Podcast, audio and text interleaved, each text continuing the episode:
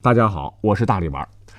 前两天呢，我看到一位听友留言说：“大力丸，你是不止一次的在节目里边说自个儿是个军事发烧友，爷爷参加过抗美援朝，大伯参加过对印反击战，算是个军人家庭。还说自个儿是二十年前上大学那会儿呢，天天泡网吧、吃泡面、玩这个这个什么游戏呢？我们先来听一段背景音乐，你来猜一猜玩的是啥？”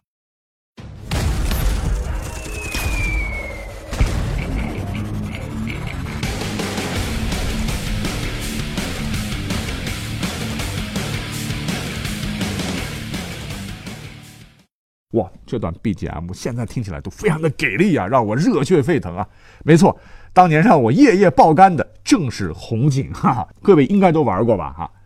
那么说到这儿，你可能又问了，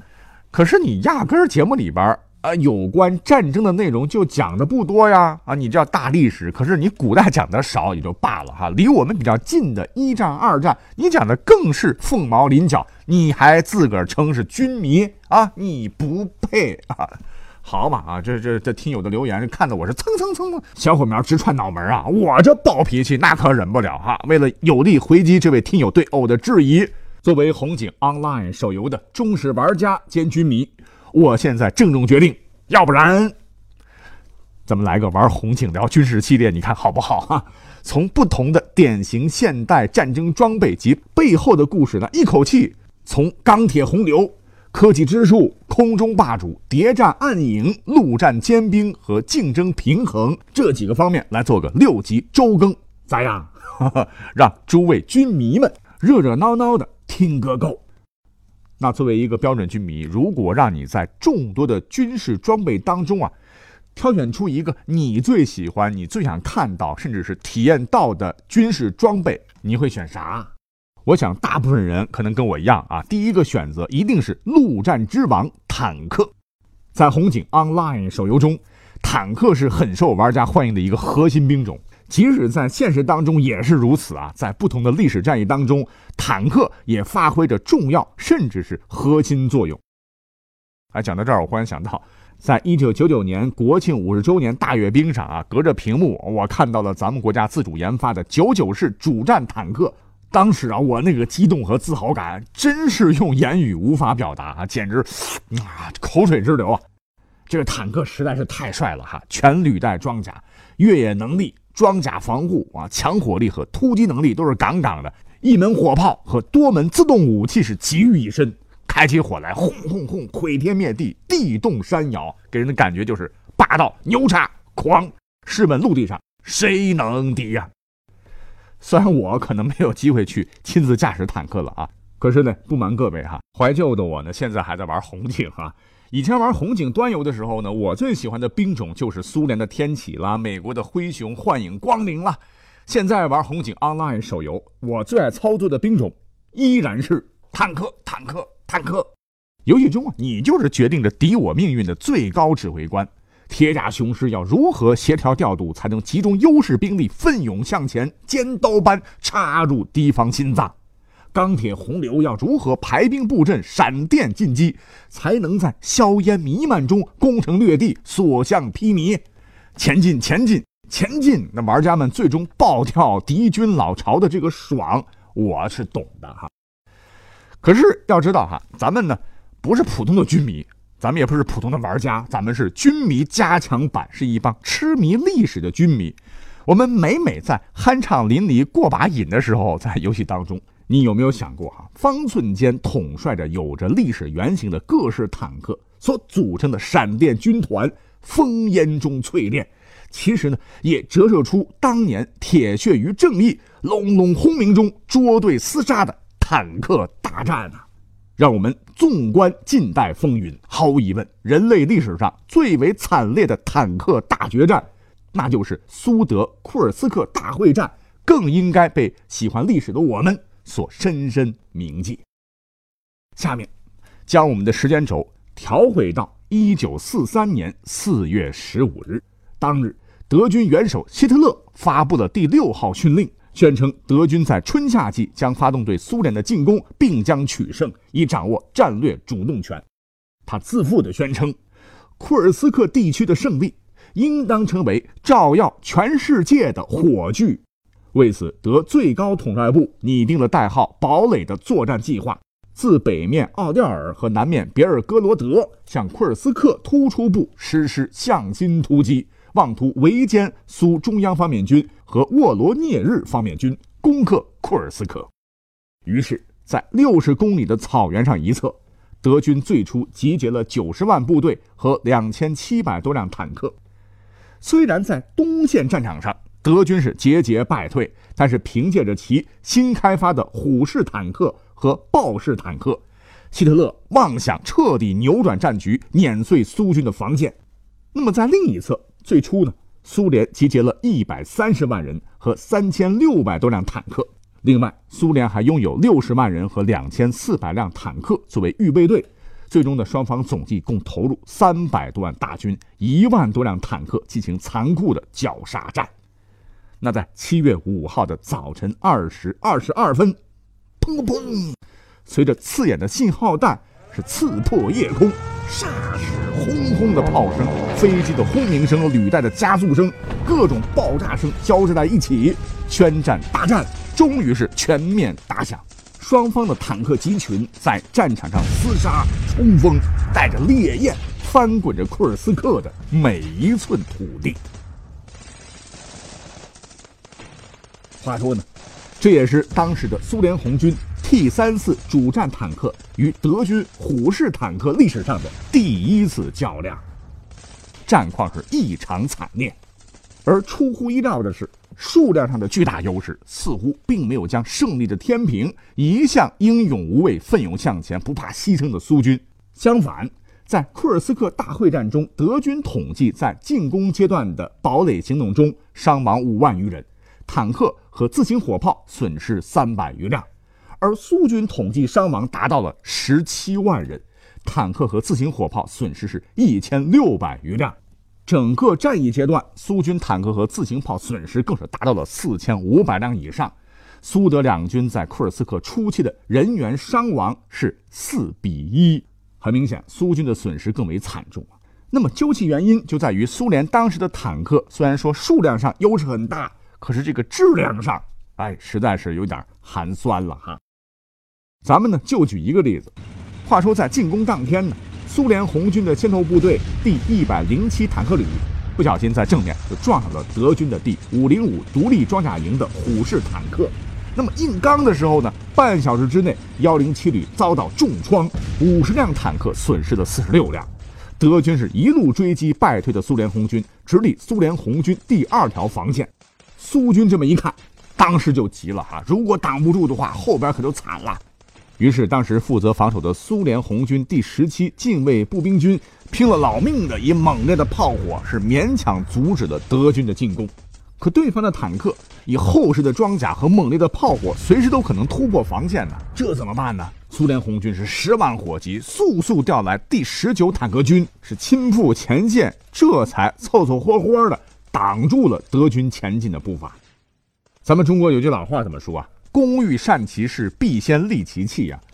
你别看苏军的主战坦克 T 三四，它是重三十二吨，发动机功率是五百马力，最大公路速度是每小时七十五千米，最大行程是四千米，装备一门七十六毫米的坦克炮。是一型火力、防护力和机动性都很突出的坦克。相较于小日本满是铆钉的铁皮炮车的话，T 三四的性能还是不错的。可是呢，你得分跟谁比？你要跟这个德国的虎式坦克比，那从装甲的厚度还是从装备上、重量上就差太远了。因为人家的德军的虎式重型坦克自身重量就达到了五十六吨。发动机的功率更大，使用的是迈巴赫十二缸发动机，功率是七百马力，配备了由大名鼎鼎的克虏伯公司研发并生产的八十八毫米的 KWK 三六 L 斜杠五十六坦克炮。居民们应该都知道吧？L 斜杠五十六指炮管长度为口径的五十六倍哈。同时，德国人呢还为它配备了极为精准的卡尔蔡司 TFZ 九 B 瞄准器，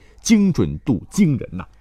卡尔蔡司，哎，这如今也是大名鼎鼎啊！甭管是太空望远镜还是单反相机，都有它的身影啊。但这不是重点啊，重点是在二战时的一次试射时，装备了该光学瞄准器的坦克，在一千二百码的距离外开火，哐哐哐啊，连续五发落在了一个十六英寸乘以十八英寸的目标上，那真的可以说是百发百中，精准度惊人呐！为虎式坦克真是如虎添翼，使之成为二战时杀伤效率最高的几款坦克炮之一。那么炮的威力是如此大。那更猛的是，该炮可装载的弹药当时也特别猛。比方说，PZG 二点三九背帽穿甲弹，PZG 二点四零四口径的钨芯穿甲弹和 G 二点三九 HL 型破甲弹，SPRG 二点三九夜光高爆弹等等，都使得虎式坦克在有效的战斗距离内击穿任何盟军坦克的正面装甲，堪称二战最凶猛的猛虎之牙。那么，除了虎式坦克，德国当时还装备了豹式坦克，更不用说了，就是当年德国是专门为了对付 T 三四中型坦克而研发生产的新型坦克嘛。这就是一物克一物啊。T 三四如果是被虎式豹式坦克打中一下，就差不多完全报废了；而虎式豹式挨一下，哎，没什么大碍。那两相对比的话，苏军的损失能不惨重吗？那么讲到这儿，你不觉得很奇怪吗？啊，既然此战。被称作人类历史上最为惨烈的坦克大决战，而赌红了眼的希特勒更是投入了全部家当，妄图一击必胜。可是，战争最终的结果是苏军获胜了，而且使纳粹德国永久性的丧失了战场主动权。这到底又是怎么回事呢？原来 T 三四虽然说性能火力皆不如德军的最新式的虎式豹式坦克，可人家有一项。特别强，那就是生产快啊！当年美国人都嫌弃这个 T 三四，说它是粗制滥造，可是架不住人家大概一个月就可以生产一千多辆，甚至两千多辆。据统计呢，从二十世纪四十年代到五十年代呢，苏联一共就生产了 T 三四系列坦克八万四千零七十辆，堪称是当时史上数量最多的坦克爆款。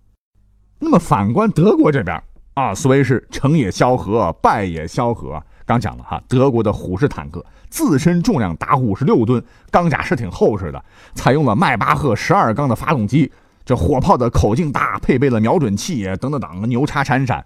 可这也是它的优势，也是它致命的劣势啊！豹式其实也一样了，因为德国呢对于机器制造的工艺的要求非常非常高啊，可能他们有所谓的这个工匠精神吧，所以一个月呢，德国生产的虎式坦克的极限也就。二百多辆，你跟人家这个 T 三四怎么比？德国工程师可能一直讲究是宁缺毋滥吧。可是苏联不同啊，所谓是乱拳打死老师傅。你就算是一流的武术大师，那也禁不住我们这一帮子一拥而上暴揍你。再加上这个希特勒可能忘记了哈，兵贵神速四字真言，当年他是怎么让装甲雄狮闪击波兰的？刚讲了，当年的四月十五号，你明明发出的训令。而且五月份就制定好了所谓的堡垒计划。当时的情况是，苏德坦克数量是差不多的，德国的坦克光凭质量就占到了绝对优势。可是莫名其妙的就被耽误了两个月。而早已获悉德国进攻计划的苏联，于是是开足了制造车间的马力，拼了老命的加紧制造坦克，企图以数量优势弥补性能优势。最后七月份开战的时候。德国拥有坦克数量到最后是五千多，而苏联是九千多，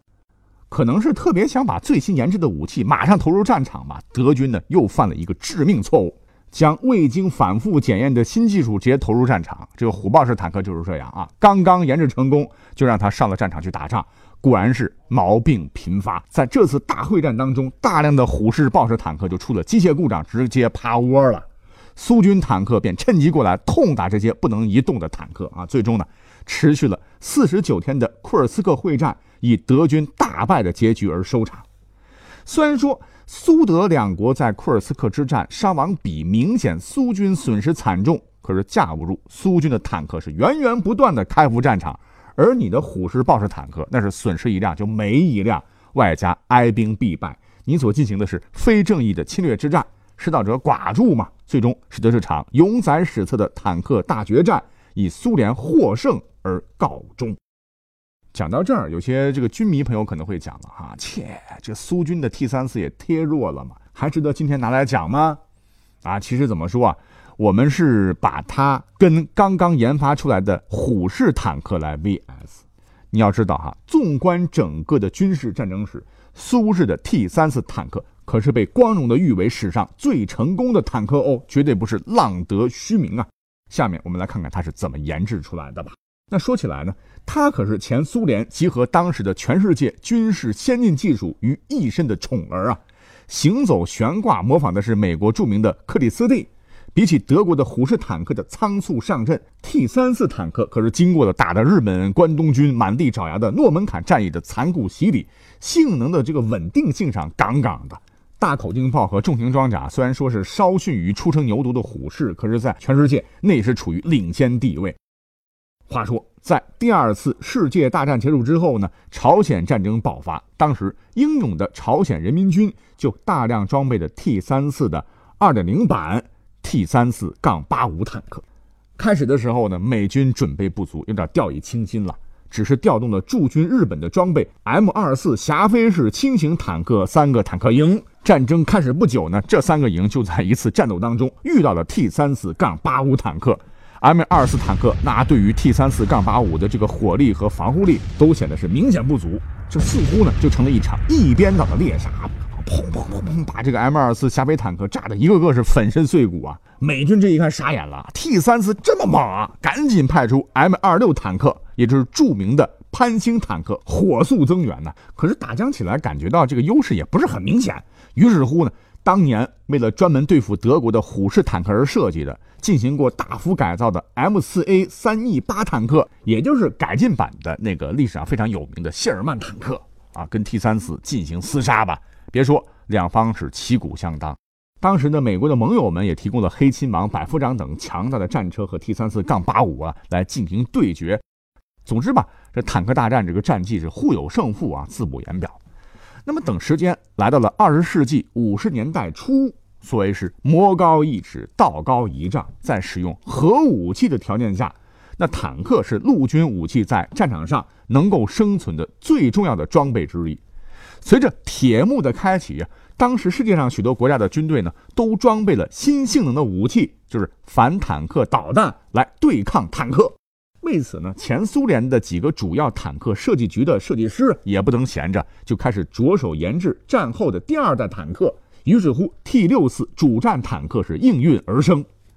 而前苏联研制的第三代主战坦克是由 T 六四主战坦克发展而来的 T 八零，外号叫做飞行坦克，那也是历史上第一款量产的以燃气轮机为动力的主战坦克。由航空燃气涡轮发动机改装的燃气轮机呢，体积小，功率大，启动快，重量轻，可靠性高，更换方便。总之集黑科技于一身哈。不过，最让我们军迷们津津乐道的名头最响亮的，还当属如今俄军仍在服役的 T 九零主战坦克。没错吧？哈，其实呢，这也是当年苏联从实战和经济角度出发，以 T 八零和 T 七二为基础发展出来的。总体来看，T 九零坦克的技战性能与德国的豹二与土耳其的阿尔泰坦克相比较存在优势，而与美国著名的配备有先进的车技信息系统和战场管理系统、装有全新的装甲和电子设备的 M 一 A 二主战坦克相比，也是各有短长。那么在如今呢，和我国自主研制的九九 A 主战坦克同列世界坦克排行榜的前列。不过呢，我前头可讲了哈，我们都是希望世界和平的哈。呃，话虽然这么讲，可咱心里头谁没有想当一回三军统帅、指导黄龙、看尔康的这种小冲动呢？所以想告诉大家哈，想过把将军瘾的你，你可以跟我一样啊，我们速速玩两把红警 Online 嗨一下啊，跟以前的老红警一样啊。我猜你也一定很喜欢使用苏军阵营里的那个 bug 级武器天启重型坦克吧？啊，我们都是坦克爱好者嘛，为了获得最终胜利。我们赶紧升级，将大部分资源用来标丁天启坦克。要知道，天启坦克在红警 Online 里面有神一般的地位，任何大小战役作为第一排的装备，天启可是起到了决定性的保卫作用。这件神兵利器是退可守，进可攻，数量爆炸的时候呢，让轰隆隆组成编队，以排山倒海之势，杀气腾腾地冲向敌军基地。荡平敌营，寸草不留啊！可以说，天启一波流是每个红警 online 玩家推崇的战术之一。可是呢，很多人都以为啊，这种坦克是游戏开发者自个儿编出来的虚构的坦克类型。实际上啊，既然讲到坦克，我负责任的告诉大家伙，当年军工业强大的前苏联历史上确实是秘密造出过类似于天启坦克的原型，只是没有正式服役罢了。前头讲了，二战的时候呢，两颗原子弹在日本岛爆炸，就升起了恐怖的蘑菇云，标志着人类进入了核武器时代。经过反复的实验。在使用核武器的条件下呢，坦克是陆军武器在战场上能够生存的最重要的装备之一。在这样的背景之下呢，第二代坦克 T 六四主战坦克应运而生。不过呢，在 T 六四问世之间的这段时间，当时苏联坦克工程师还设计过一个新型的重型坦克，并且制造了样车，军方命名为二七九工程。它最耀眼的地方就是有四条履带。可调节液气悬挂、液力机械传动装置、液压悬挂装置，能够降低重心，让坦克稳稳地趴在地上，以至于不被核冲击掀翻。炮台采用了苏联传统的卵形设计，能减少中弹几率。炮台正面装甲为三百零五毫米，在当时属于最厚的装甲，基本上西方国家的主战坦克无法正面将其击穿。更离谱的是啊，最后生产出来的这个原型车，平均装甲厚度在五百到八百毫米。哎呀，只是可惜，理想比较丰满，现实很骨感哈。在实验场上，它这个表现十分糟糕，因为结构复杂、故障频频、维护困难，在一九六零年被下令停止研制。唯一一台我们的天启坦克的原型，现在呢还储存在俄罗斯的库宾卡博物馆，成为前苏联辉煌的见证者。除了天启啊，红警 Online 里面最火的坦克武器便是光冷坦克，biu biu biu，朝着敌军载具或者基地来几下子，就会造成相当大的伤害。你是不是以为这也是假的？错，在前苏联的黑科技名单上，他们还真的研发过一款激光坦克，这就是1982年成功研制的自行式激光武器系统，编号为 EK-11。在此基础上呢，又发展了最为先进的 1K-17 激光坦克啊，这就是光冷坦克的原型。只不过呢，生不逢时，在一九五五年，因为致盲激光武器议定书的关系，被禁止作为战术用途啊，结束了其短暂的一生。啊，有幸你去俄罗斯的话，可以在伊万诺夫斯卡亚的军事博物馆里目睹这只激光巨兽的真容啊。所以说，红警 Online 之所以能够风靡全世界，不仅仅是游戏好玩啊，游戏开发者做足了功课，那也是加分项啊。